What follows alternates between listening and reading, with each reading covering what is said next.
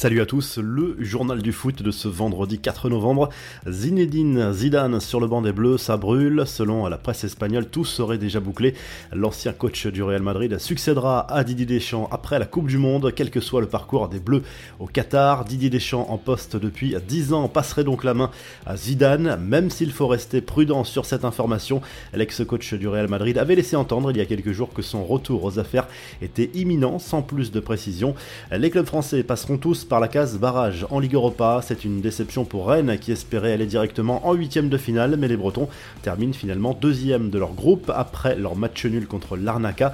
Monaco a balayé l'étoile rouge de Belgrade à 4 buts 1 et termine également deuxième. Même constat pour Nantes qui est allé chercher sa qualification sur la pelouse de l'Olympiakos. Les clubs français pourraient croiser la route du Barça ou de la Juve en barrage. Arsenal, Fenerbahce, le Betis, la Real Sociedad ou encore Feyenoord sont directement qualifiés pour les huitièmes de finale. De son côté, a validé son ticket pour les huitièmes de la Conference League. Les Niçois terminent premier de leur groupe après leur match nul de partout contre Cologne en Allemagne. Les Aiglons ont bénéficié du partage des points entre le Partizan Belgrade et l'UFC Slovako.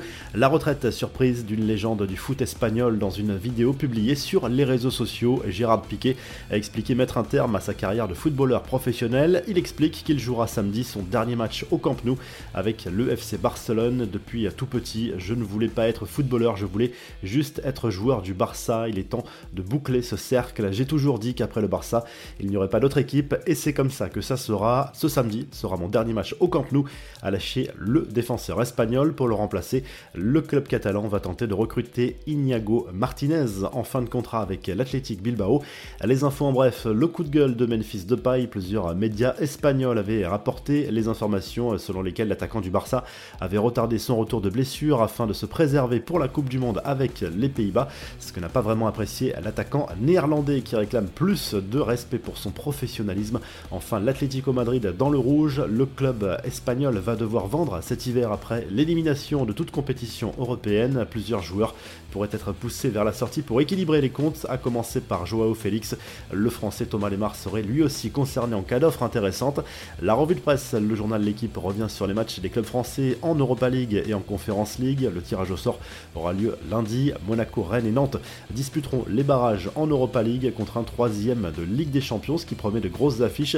La presse sportive espagnole dans son ensemble rend hommage à Gérard Piqué, dont la décision a surpris tout le monde, à l'image du journal Sport qui remercie le défenseur central pour l'ensemble de sa carrière. Et en Italie, la Gazette dello Sport fait les comptes pour l'Inter Milan à propos de Romelu Lukaku, souvent blessé depuis son retour cet été.